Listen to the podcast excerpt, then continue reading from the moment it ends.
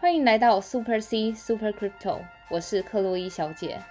本频道会分享币圈投资知识、国外币圈资讯，所以不论币圈的新手老手，都能和克洛伊小姐一起进入币圈的世界。Let's go！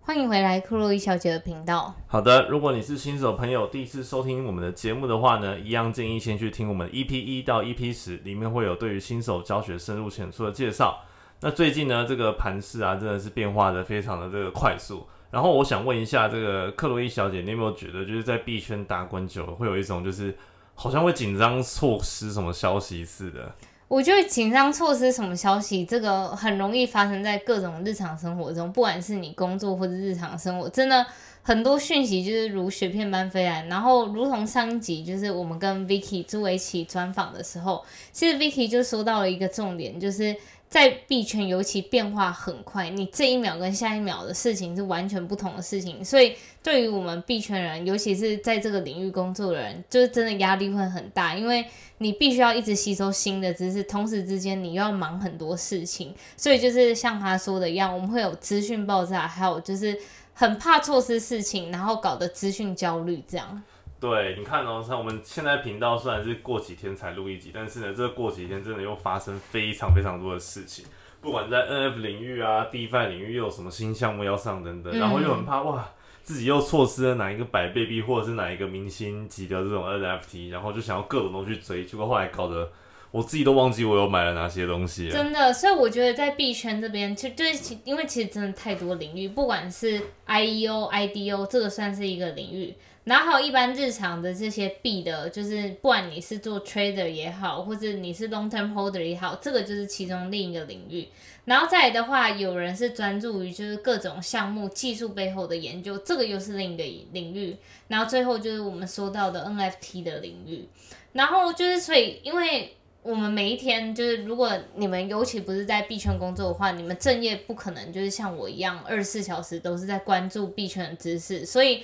我觉得对于这些新手朋友们，或是已经在币圈有一阵子，但是也就是遭受这种资讯焦虑爆炸的朋友们，我觉得就是先专攻一两个你个人是有兴趣的，然后把它玩的精，玩的深。然后之后，如果你真的心有余力的话，那你就在做别的区块。比如说，我来举个例子好了，像 GameFi 的话，你看每天项目一直出，然后游戏一直出，你总不可能每个游戏都参与到，而且你也很，你如果真的说你参与每一个游戏，你真的就很难去辨别说到底哪个游戏项目是好的，哪个游戏是坏的，所以你就会到最后面临一个八八比二法则，就是你全部玩了十个项目，八个烂掉，两个好。所以这个就是看你要玩的精还是要玩的广，这个又是另一回事情。真的，你看现在不管是这种 GameFi 领域啊，各种游戏都在这个 Play to Earn，然后又很怕自己会错失哪一个赚钱项目，然后又很焦虑，然后同时呢又在玩那个 DeFi，然后哪个 DeFi 的池子的这个 APR 年化报酬率比较好，那我想要去顾，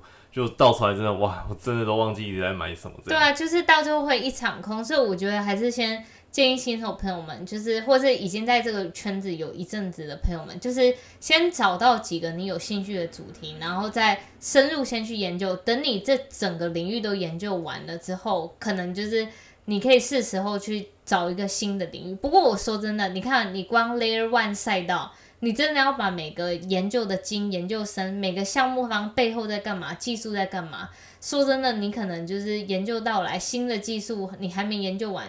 就是新的技术出了，你旧的都还没研究完，所以我觉得就先看你个人是有兴趣哪部分，然后再去钻研吧。是，你看像我就可以分享，就是最之前我们有有介绍过这个 Loot 嘛，就是文字 NFT，然后后来这个 Year Earn Finance 的这个项目的创办人 AC，他不是也搞了一个 Rarity 出来。对，然后那时候 Reality 刚出来的时候，我就疯狂一股脑栽进去研究，然后就深以为这个新项目的 NFT 游戏可以让我就是 Play to Earn 这样子。嗯。那后来我发现，哇，这个项目真的非常的复杂，它就是一个龙与地下城的游戏的概念。对。然后它就是也是用 NFT，然后你要透过这个 FTM 这个代币，就是这个公链的代币，然后去里面去 mint 这 NFT，然后还有很多个职业啊，巴拉巴拉职业等等的。但后来发现，哇，这个项目因为它是一个就是去中心化。所有的开发者都可以根据 A A C 开发的这个 Rarity 去研发成各种的一些功能，在这个游戏里面，就变成哇，你一下要追这个，一下要追那个，然后每天都要上去做这些任务节，然后等等之类的。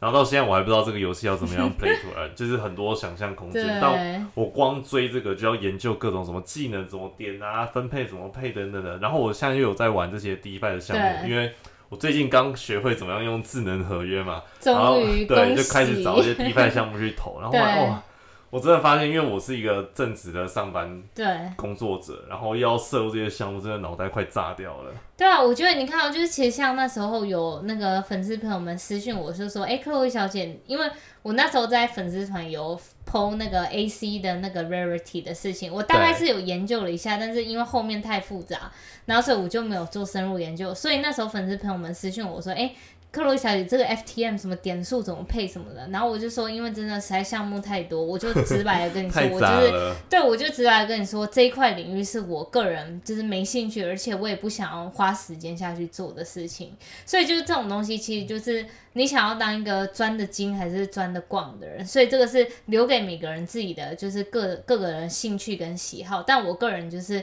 对于游戏，尤其是那种这块的，我真的是没有什么兴趣。是，所以不知道各位听众朋友们，你们进入币圈，你是走哪一个方面的领域？你是做这个 trading 炒币的呢，还是你是玩这个 IDO 去买这个新币，或者 CoinList 或者各种 Launchpad 去参与这个 IDO 项目呢？还是你是玩这个 NFT 有去收集这个 NFT 做一个买低卖高的操作，还是说你是玩这个 GameFi，然后去就是玩各种这个 Play to Earn 的这个领域？那这些领域都非常非常广，没有一个人可以一次囊括这所有的领域。对啊。那如果你真的是有办法全部都碰，我真的是觉得非常厉害啊，就是实现非常充足。嗯。那不知道各位听众朋友是涉猎什么样的领域呢？可以留言告诉我们哦。那如果还没按我们粉丝专业赞的话呢，可以到我们这个 Super C 克威小姐粉丝专业。那有什么留言想对我们说的话呢？可以到 YouTube 或者是我们的 Podcast 各种的留言区留言，你们每一则留言我们都认真的看。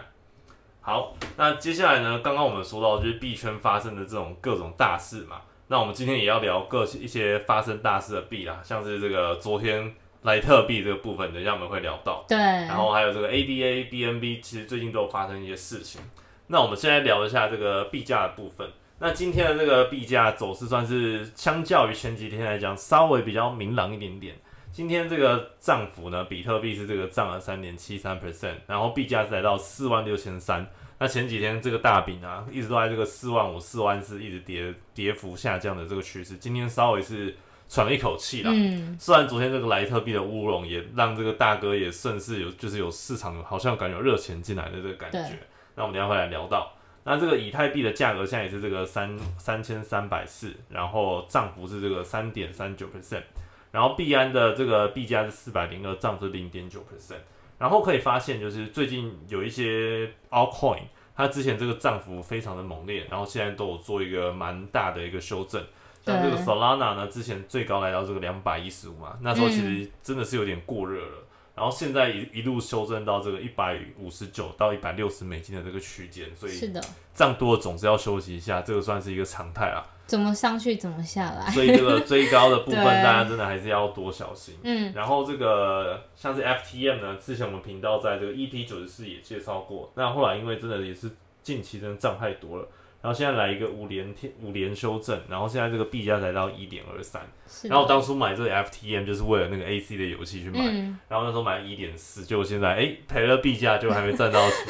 没关系没关系，这个频道看过你经历很多，就是套在高点，但后来都成功解套，比如说像 ADA 买在一点九，后来也涨到三块，过了几个月又是一条好汉，就跟时间做朋友吧。对啊，所以话话说就是像我们前面刚刚讲，不管是 Solana、FTT 啊、FTM 啊这些币啊，其实真的涨高它一定都会回调。但是如果是一个基本面好的币的话，那你就是放心的拿着，不要去开杠杆什么的。那这种好病你都是可以，本质比较好的、体质好的都可以安心的放着啊。是，只是就是时间就是你最好的朋友。是，但今天这个上涨，我个人觉得算是一个还蛮不错的上涨的原因，是因为。我们的这个 BTC 打低的指数呢，前几天都是在这个四十到四十一徘徊，这个不上不下区间。那通常这个 BTC 打低越接近这个四十以下的数值，可能这个走势未来走势都不太好，因为可能变相的代表就是市场没有什么热钱进来。那现现在这个 BTC 打低呢，因为今天这比特币的上涨，然后现在也来到这个四十一点四二。还不错哎、好像是回到一个那个 support line，就是对，支就是在四十了点多感觉有守住，那现在就是一直在四十上下这个嗯，震荡啊。但我们当然是希望这个 BTC 打低可以慢慢的透过这个大哥的带领，然后慢慢的把许多的小币带领起来，这个涨幅才是一个比较比较健康的这个上涨的态度。是的，好，那我们来看一下近期的一些这个新闻吧。我们首先就先聊这个大饼。对大饼其实就是话，嗯、刚刚前面也提到，其实我们 BTC 打的一直徘徊在四十，然后四十一，持续就是在那个四万四到四万六做一个震荡。可是昨天就是有一个消息，就是 MicroStrategy 大家最熟知的微策略，它的著名的 CEO 就是 Michael Saylor，他就是比特币的提倡者。然后大家从以前一直到现在也一直在听我们说过，就是他就是对于比特币很疯狂的人，每次就会一直买啊什么的。然后这一次当然他也是同样的又在。就是花钱去购买比特币，这一次是增持的五千零五十颗比特币，总共花了二点四亿，然后均价的部分是在四万八，所以像现在来说，就是其实蛮多人，我看到蛮多人真的是因为看到这则消息就觉得，哎，Michael Strategy 买在四万八，那我现在进场也都是比他赚到。理论上是对这样讲是没错啊，可是人家的这个总比特币的颗数对应下来，这个平均成本应该是低更多。对，不它平均成本很低，因为其实 Michael Strategy 算二零二零年在六七月，当时就进场，当时其实一颗比特币的价格才一万多块，是所以他在那时候就是买了很多颗，然后这样平均摊提，他目前总共有十一万四千颗比特币，总购买价格是三十一亿，但是目前市值是五十亿，五十多亿，所以算起来说，他其实靠了比特币也差不多赚进了十九亿美美金哦。然后这这最后背后的原因，就是因为它均价才两万七，所以这样子摊体成本下来的话，它其实真的靠比特币也赚了那个十九亿这么多。是哇，它真的是一个不断，这个叫什么 dollar cost averaging DCA，就这个平均成本买入法的一个最佳实现人。对啊，其实话说就是网络上有流传蛮多，就是大家就是说，我不知道那是各个网友的看法，他们就说 Michael Saylor 他其实看东西很准，他就是比如说像 Apple 那时候还没起来的时候，他就大举狂买入 Apple，就觉得他觉得这个东西对于未来的。生活啊什么的会有影响很多，所以他那时候就大举买了那个 Apple，然后他就是这样子，然后慢慢的越来越多网友就说，哎、他这样子就是一直空疯狂的购买比特币，是不是就是他看到了我们没看到的地方，所以他才能这么坚信的，就是一直持续购买，不管是市场低迷的时候，他总是会出来喊话说，诶，大家不要惶恐，我们就是要 buy the dip 这种的，或是市场太高的时候，他们就说，诶。就是我们还有一伤还会一伤高这样子，对啊，所以它其实算是就是大家的安慰剂啊。如果市场低迷的时候，大家要求一个安慰的话，就是请去关注那个 Michael Saylor 的 Twitter，他会一直实时发出讯息说 buy the dip，buy the dip 这样子。对，但感觉他这个是一个非常长期的 holder 的这个策略，对啊他是要等个三五年才会发酵的策略，也有可能。对，所以我觉得在这边还是要建议听众朋友们，就是你不要因为就是 Michael Saylor 然后的背书还是什么，然后一股脑儿把身家全部 all in 人。家搞不好是看三年，但是你可能一年就忍不了了。对，因为他们那种人根本就是不缺这些钱嘛，都有一些上市公司在背后，所以他们对于这种投资都是看很长期的。可是你如果是短期投资者的话，你如果拿你所有身家 all in 下去，如果今天市场来一个熊市马上来，那你真的会真的就是很想哭。所以在这边还是就是奉劝大家要做好自己的仓位管理，然后还有了解自己的风险策略，然后才去做一些你的投资这样。是，但话说这个 MicroStrategy 就是呃、Michael Saylor 的这个微策略的执行长，其实我们也在频道讲过蛮多次。对，然后他就是把这个比特币当成是一个价值储存的一个一个媒介。嗯，那我们之前在这个 EP 七十六呢，也有介绍这个 MicroStrategy 这个微策略执行长 Michael Saylor 这个四象限。加密货币四象限怎么样定义各个代币？那如果各位听众有兴有兴趣的话呢，可以回去听我们这个 EP 七十六。是的。好，然后接下来的话呢，我们就要来聊聊这个昨天让这个整个币圈大乱的这个莱特币了。真的，其实昨天我那时候就是突然看到就是莱特币拉了一根，就是在一分钟之内，然后它就是涨幅三十 percent。然后同与此同时，其实昨天整个盘势是很低迷的。然后我想说，为什么就是对那时候我记得比特币还在四万四千五左右，然后持续的下跌。然后我就看到所有的币都因为这个莱特币带动，然后全部都是整个翻盘，就是有点像是莱特币救市的感觉。但是事情不妙的地方是在五分钟之后，所有币全线下跌。然后那时候其实就是大家就是在猜测。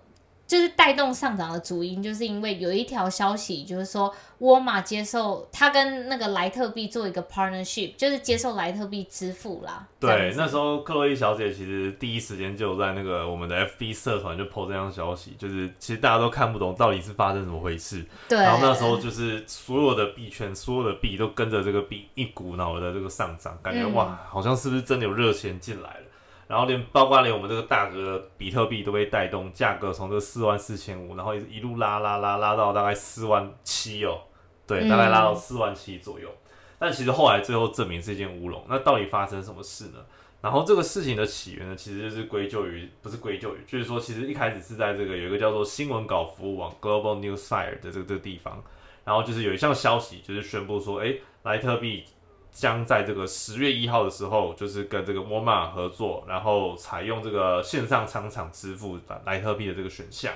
然后后来各大的这个推特贴文啊，跟包括一些知名的这个媒体，像是路透社啊、CNBC 啊，连 Bloomberg 都开始发布这样消息。然后甚至连这个 Twitter 莱特币的这个有灰色勾勾认证的这个莱特币官方账号呢，也宣布说他们要跟这个沃尔玛合作。那这样子看的话，哇，几乎百分之九十九点九 percent 肯定这个是应该是一个真实的消息了吧？真的，对不对？因为那时候我其实对于这个消息一出来，我第一时间就先直接到那个 Google 去搜寻，就是各大相关新闻。那我就看到路透社也发文，CNBC 也发文，就是 Bloomberg 也发文，对这么大的一些媒体公司都在发文，然后我就觉得，哎、应该是真的。可是我又看到那个现行又不对，就为什么马上就醉了？然后后来我们不是就是就是各种去点那个原来的那个推特的原连接，然后马上就被删文了。对，后来就是因为这个、嗯有一个 The Block 的研究员，The Block 就是一个区块链公司嘛，对不对？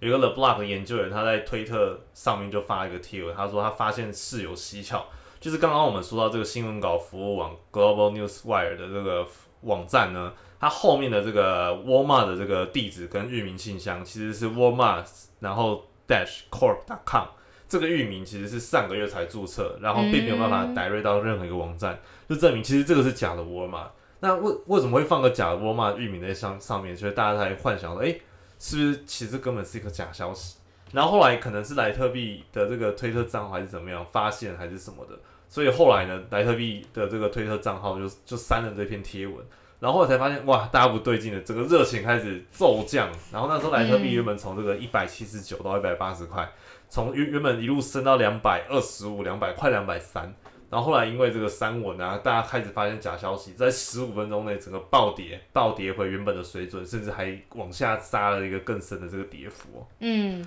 然后后来其实呢，就是大家都在想说，这个到底是发生了什么回事？是不是这个莱特币的这个推特账号的小编搞错了呢？还是说被账号被害等等呢？然后后来今天这个，呃，就是昨天凌晨两点多了，然后这个莱特币的创办人 Charles Charles 李李启威，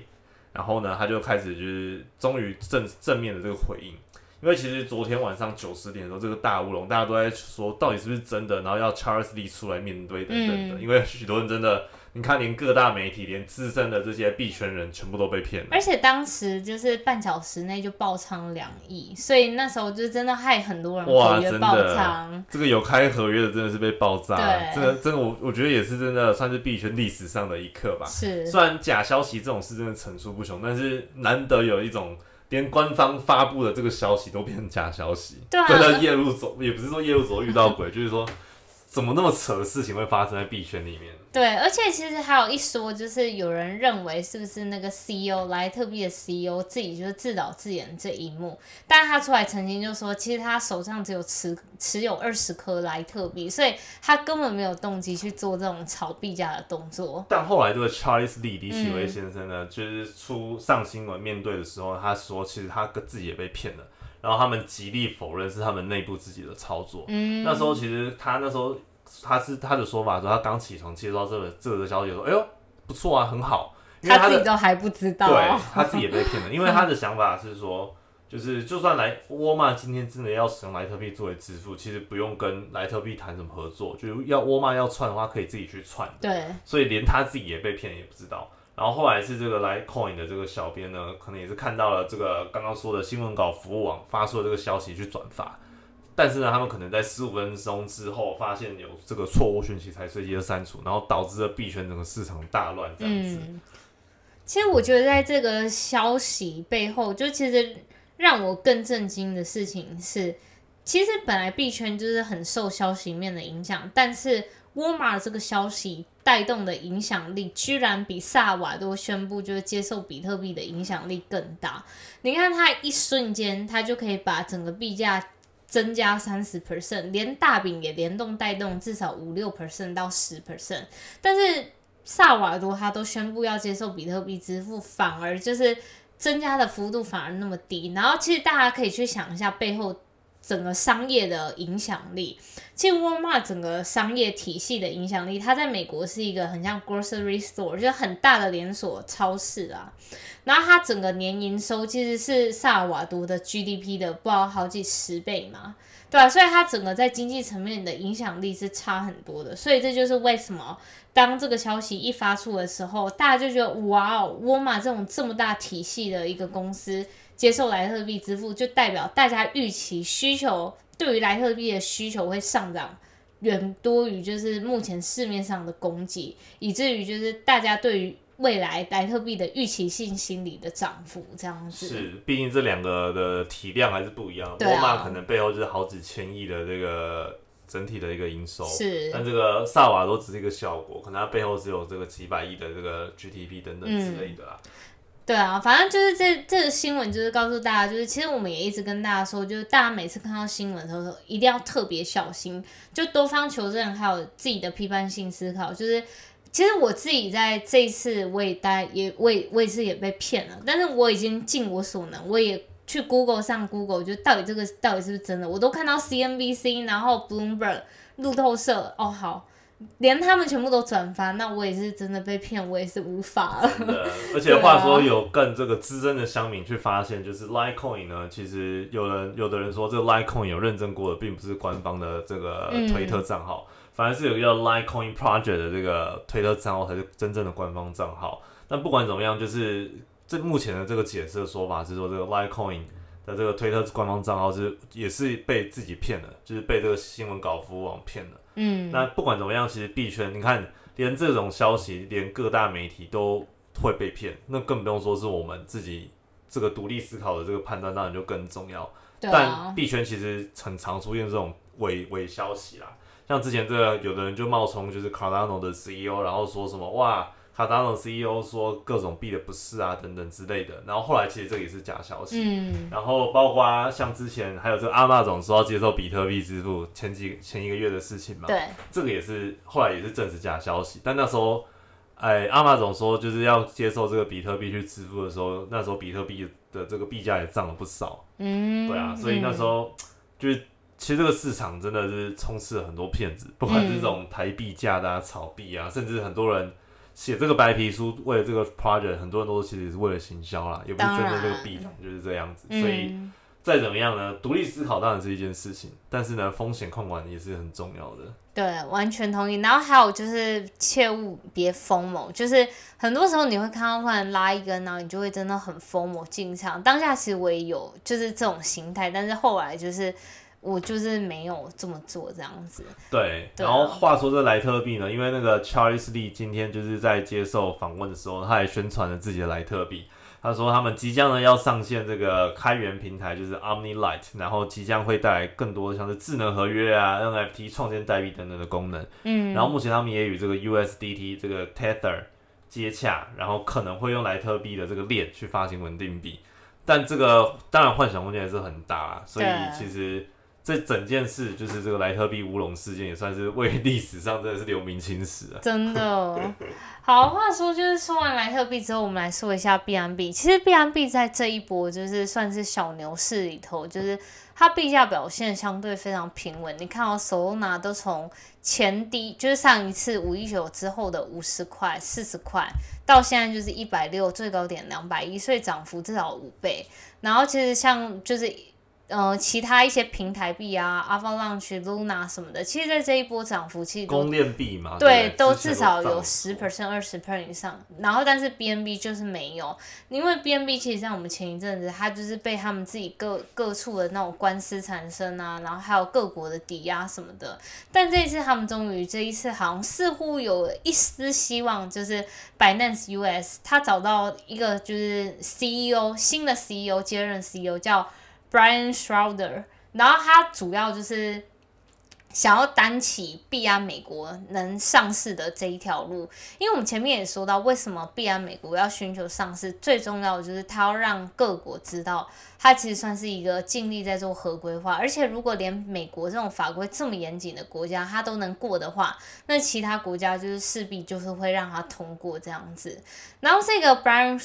那个 Shawler 的话，我们来跟大家介绍介绍一下他的背景，因为其实做不管是任何一个项目啊，或是任何一个币种，所有的那个领导人他的 entrepreneurship 啊，或是 management 就是那种 leadership 都是很重要，所以我们来看一下，就是这个 CEO 他的背景是什么。他其实是前蚂蚁金服，就是我们说的阿里巴巴集团旗下的。然后蚂蚁金服在前一阵子其实有尝试要做美国的 IPO，但是后来因为一些就是因素，然后所以没成功这样。但是不管怎么样，他其实在整个就是过程之中，我相信他或多或少一定都了解 IPO 种 payment 啊，对金流体系的东西，他都知道大概要怎么操作，还有就是法规的部分。然后再来，他也是一个 Uber 的高管。其实我觉得他整个经历都算是一个蛮特别的经历，就在都是算很有挑战的新创。像 Uber 之前也是各种官司产生，然后最后也是过得还不错。然后还有蚂蚁金服也是。那在这之前呢，他其实是从管顾出来的，他是从波士顿顾问公司，就是 Boston Consulting Group 出来的。BCG 啦，对 BCG，像 BCG 出来的，他们的一般的人的 critical thinking 就非常非常的强，是就是很知道怎么做 problem solving。然后还有他在 Uber，他是担任那个就是战略亚太地区的战略发展的人，所以他应该很了解说，就是尤其。你知道，其实亚洲的法规相比欧美的法规是更 tricky，因为亚洲算是相比欧美是比较那种不成熟体系的。他如果能在这种比较不成熟体系都能做得好的话，大家就会预期说，他今天在一个成熟体系的国家，他就会能表现得更好。这样，所以我觉得必然美国找这个 Brian，他背后的原因可能就是因为。第一，它是在各种就是呃蛮有挑战性的集团，像是 Uber 或是像是蚂蚁金服，都算是呃有很多蛮蛮资深的经历啦。这是我觉得就是 Binance US 为什么会找就是 Brian Schroeder 的原因，这样。是，话说之前的这个 Binance US 的 CEO 原本是一个货币前货币署署长，对我们之前频，Brand 道 Brooks，对，我们之前频道也有介绍过，但是呢，币安一路以来就是在合规上还是受到这个重重的这个阻碍。是然后我们频道也一直讲了，那希望这个新任的 CEO 呢，或许能为这个 Binance US 或者整个 Binance.com 带来更好的一个前进。嗯，好，然后接下来我们聊一下这个狗币好了。说到这个狗币呢，不得不想到这个马斯克大大。然后今天马斯克大大又做了一波骚操作了，就是呢他在他的这个推特贴文呢，又发一一篇，就是他养的这个柴犬，真正的柴犬，又来了。然后名字叫做 Flocky F L O K I 的这个睡颜照，就是他 PO 了一只狗的照片，然后就说什么他的这个 Flocky 就是他的狗。但这个推特文，对这个推特文一发出之后呢，市场上有两个叫做 Flocky 的代币哦，一个叫做 Shiba Flocky，就是这个柴犬的这个 Flocky，、一个叫做 Flocky 伊努。这两只代币呢，都目前都是呃，一个是在币安智能链上啊，另外一个在这个以太链上。然后这两个代币呢，就马斯克发出推文的当下没多久，马上就是暴涨。前者就是这个 Shiba Floki 的涨幅呢，来到这个五十倍。然后这个 Floki Inu 呢，就是在这个以太坊上的这个 Floki Inu 涨幅有二点四倍。对你有看到他那只狗狗？有哎，很可爱耶。对，但是呢，你看这件事情证明了，就是我们的马头部的这个焊盘功力还是未不减。但是呢，反而倒是这个 Doge 狗币呢，其实并没有做太大的一个变化，反而是跟这个大盘联动度慢慢的变高了。今天这个狗币的涨幅是零点八 percent 啊。然后币价才到这个零点二三，但是呢，我觉得狗币自从那个它最高峰零点七之后，就开始一路一蹶不振。对，但是呢，这一波操作是不是为了要炒这两币，真的是满头问号。因为大家不知道还记不记得，就是之前马斯克不是发了一篇 Baby Doge 的这个贴文，就是要唱那个 Baby Doge 的儿歌嘛，就是推特一个贴文。但是呢，这个贴文你看刚好那么好，他的狗就叫 Floki，然后有两个币，一个叫 Shiba Floki，一个叫 Floki Inu。马上应声的这个暴涨，真的是 感觉有事有蹊跷，但是又没有什么证据。对啊，我觉得像是民营币这种，已经也是就像前面跟大家提到，这种已经不是在我个人会想要参与的范围里面，因为我觉得民营币这种，就是你必须要时时刻刻的紧盯现在的趋势，然后像是有时候工作啊什么，我不可能会时时关注码头部在干嘛什么的，所以这种那种。快快钱的部分，我可能比较没缘啦。可是，可是你看哦，它这两个币，一个在币安智能链，一个在以太链，然后它的币价都是这种零点零零零零零零几的这种币价，然后它就一次暴升，虽然暴升之后还是零点零零零零零几。但是你是压个一万美元，然后暴增五十倍。关键是这个问题是你怎么会压一万美元在这种东西？我还宁愿压一万美元在比特币。是啊，但是呢，就是这种东西，你看这跟莱特币是有点像啊，因为着推文，然后大家都应声的去那个，所以币圈还是充斥了很多这种憨盘，但是又在这个呃 SEC 就是监管不到这个地方，真的，所以这个真的是不知道这该到底该说好还是不好。对，但是呢，不管怎么样，就是你在做投资，你有风险意识，嗯，你宁愿少赚一点，但是有赚，总比你可能会承受大亏损要来的这个好啦。完全同意。好，下来就是算我们今天节目已经就是有点长，但是我们还是要就是跟大家就是 update 最后一个就是 ADA。其实 Cardano 这个东西我们在就是节目已经介绍很多次，然后一路以来我们也是看到 Cardano 从币价一块一直一路一路走到三块。然后到现在，智能合约终于要上线了。其实 Cardano 一路以来，它就是在为了它的智能合约做筹划。我们之前节目也介绍到，就是四五月的时候有那个 Mary Hard Fork。Mary Hard Fork 的最主要原因就是因为它是要为智能合约做准备。Mary Hard Fork 就是可以让大家在 Cardano 的链上发布自己的 token。然后我们也说过，为什么 token 对于智能合约这么重要？你看，像我部署一个 DeFi 项目，然后我要做借贷服务，那我一定会有自己的平台币。然后，如果我这个智能合约功能是没有办法让我发自己的平台币的话，那整个就是项目其实也很无聊啊。就是你就是让别人借贷借贷去，但是我没有办法自己有自己的 token，然后自己获取利益。所以，一般项目方就会觉得这个，嗯。他就可能不会考虑 Cardano 这个链上，所以 Cardano 从四五月的 Mary Harford，然后一直到现在九月十三号，终于发布了真的智能合约功能上线到主网。然后因因为就是在上线到主网之前，币价居然一度飙到了三块钱，就是那时候其实大家都是嗯，就是在怀疑 Cardano 这个项目，呃怀也不是说怀疑，就是对它有争议的原因是因为。你智能合约东西都还没做出来，就可以把币价炒到这个程度，那大家就是在怀疑说，那现在到底是 sell the news，就是等智能合约真正做出来了之后，反而是币价跌的时候这样子。然后，所以就是现在我们来说一下它的币价，它币价目前价格是在二点三块，所以已经相比最高点三块到现在已经有一定的跌幅啦。那我们来说一下它智能合约的部分。其实它智能合约，它引用的程式语言又是独立于像 Ethereum，Ethereum 采用的程式语言是 Solidity，然后 Solana 的话就是 Rust 或 C 加加这样子。然后它有别于这两个程式语言，它是采用他们那个另一个程式语言叫 Hex Haskell。然后这个东西其实有点像是你在 terminal 上面写的那个 script 这样子的程式语言。然后也因为这个是算是呃，对于智能合约或是主公链来说。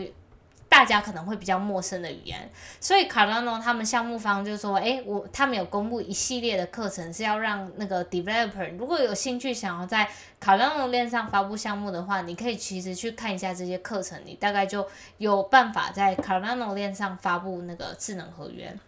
然后除此之外，他们也有很还举办蛮多定期的活动，比如说是定期的维护升级呀，然后优化平台等等等，听起来都是还。还蛮不错，因为我觉得每次卡到这种项目，就是总是会说很多，就是他们未来要干嘛干嘛干嘛，变化很大。对，但是我们实际上到底怎么样，我们也是要看的结果才会知道这样子。所以我们要实事求是的精神，也不能就是一昧相信官方发出来说，哎，他们要干嘛就相信他们要干嘛这样子。对啊，但不管怎么样，这个卡达诺的智能合约终于在这个九月十三号上线了。对虽然上线的时候呢，币当天跌了十三 percent，刚好那天大盘有受影响啊。但未来这个 Cardano 的这个整个生态系，在这个智能合约上线之后，能不能扩展到更完整，可以跟其他公链匹敌？那我们就是要再有待观察一下喽。对啊，好，嗯，然后最后来说一下，就我们的 NFT。其实，嗯，我要跟大家讲的事情是。其实不知道你们有没有发现，每次就大盘在不稳的时候，NFT 市场整体也会受到影响。是，因为 NFT，嗯，大家想一下，就是现在是 NFT summer，然后蛮多其实散户进来 NFT 的原因，就是因为大家追求一个梦想，就是我们想要买低卖高嘛。没有，我是要收藏的。对 对，我是说 majority 的人都会觉得我想要买低卖高，所以你买低卖高的前提是这个市场是要。算是一个呃，应该是算是要怎么说？要算是一个蛮像 prosperity，就是比较活跃的市场。而不是每天一直在震荡，然后币价一直在震荡，持续走不出就是向上格局的市场。因为一般来说，你看哦，如果整个市场都是下跌的情况下，市场没有新的资金进来，那怎么会有资金去炒就是其他衍生性商商品，像是 NFT 这种产品之类的？所以其实 NFT 产品跟市场的联动性是非常非常大的。然后也因此，其实像你看，我们之前介绍顶级最顶级的 NFT 项目。CryptoPunk，它前阵子就是在那个小币个的乱喷的时候，Solana 达到两百的时候，其实 CryptoPunk 当时的地板价差不多就是一百四十个亿这样子。然后，但是就是由于就近期的一系列就是市场回调啊，然后市场的不确定性，然后目前 CryptoPunk 的价值是达到八十亿，所以真的，一来一往，有没有很庆幸当初没有说他去买 CryptoPunk？我 我还真的希望我买起骷髅胖，因为骷髅胖就是你用当时币价来换算的话，可能相当于就是一层公寓的价格，一一两千万啦。对啊，对，但是这个收藏型 NFT 看来还是这个目前三大头部项目比较吃香，虽然价格有下跌，但还是贵到买不下手。那话说，还有一些其他场域，尤其是这个 Metaverse 的这 NFT，那其中这个 Decentraland 呢，它算是一个就是应用在这个场景的部分。然后包括我们这边频道也有介绍到很多厂商在里面打广告啊等等的。那现在这个 Decentraland 又有一个很，我觉得自己还蛮屌的服务，就是呢，他们这个可以在 Decentraland 上面去预定这个披萨。嗯，哦，对啊，就是在 Decentraland 上，它就是相当于你在它在虚拟的土地上面开了一个那个 Dom Domino 达美乐的那个披萨。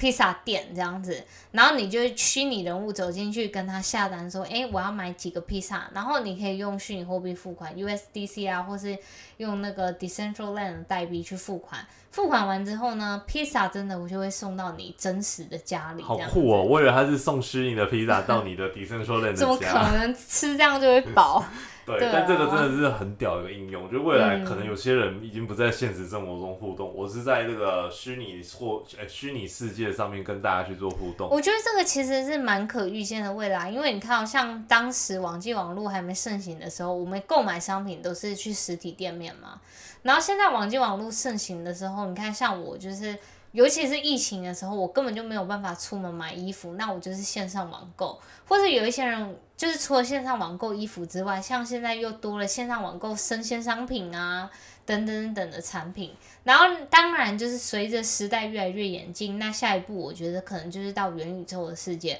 我们真的就是活在那个 Metaverse 的时代。然后每天我要跟老板开会，就是我们在 Decentraland 上面见面喽，然后大家在上面做一个会议室。好，会议结束，然后就回到我们自己的私人生活，开始就是写代码啊，做做报告什么的。真的非常难想象，包括现在这个 Facebook 啊，跟一些就是知名的科技公司都有慢慢朝这个 Metaverse 元宇宙的这个方向去开发。嗯，对。但未来这个世界会会不会变得更越越来越这个虚拟化？然后大家是不是在这个当今的年代有有机会可以体验到这个未来虚拟世界？那我们又来看接下来区块链世界跟这个 Metaverse 的整个演进哦。是的。好的，那如果觉得我们频道还不错，想要抖内给克洛伊小姐的话呢，可以到我们的粉丝专业名称是 Super C 克洛伊小姐，她的这个置顶贴文里面有抖内的连接，你可以选择抖内这个虚拟货币或者是法币。那如果觉得我们频道还不错的话呢，可以到我们的这个粉丝专业名称是 Super C 客位小姐按赞。那有什么话想要对客位小姐说的话呢？可以到我们的 Podcast 或是 YouTube 留言，你们每则留言，Super C 小姐都会，客位小姐都认真的看。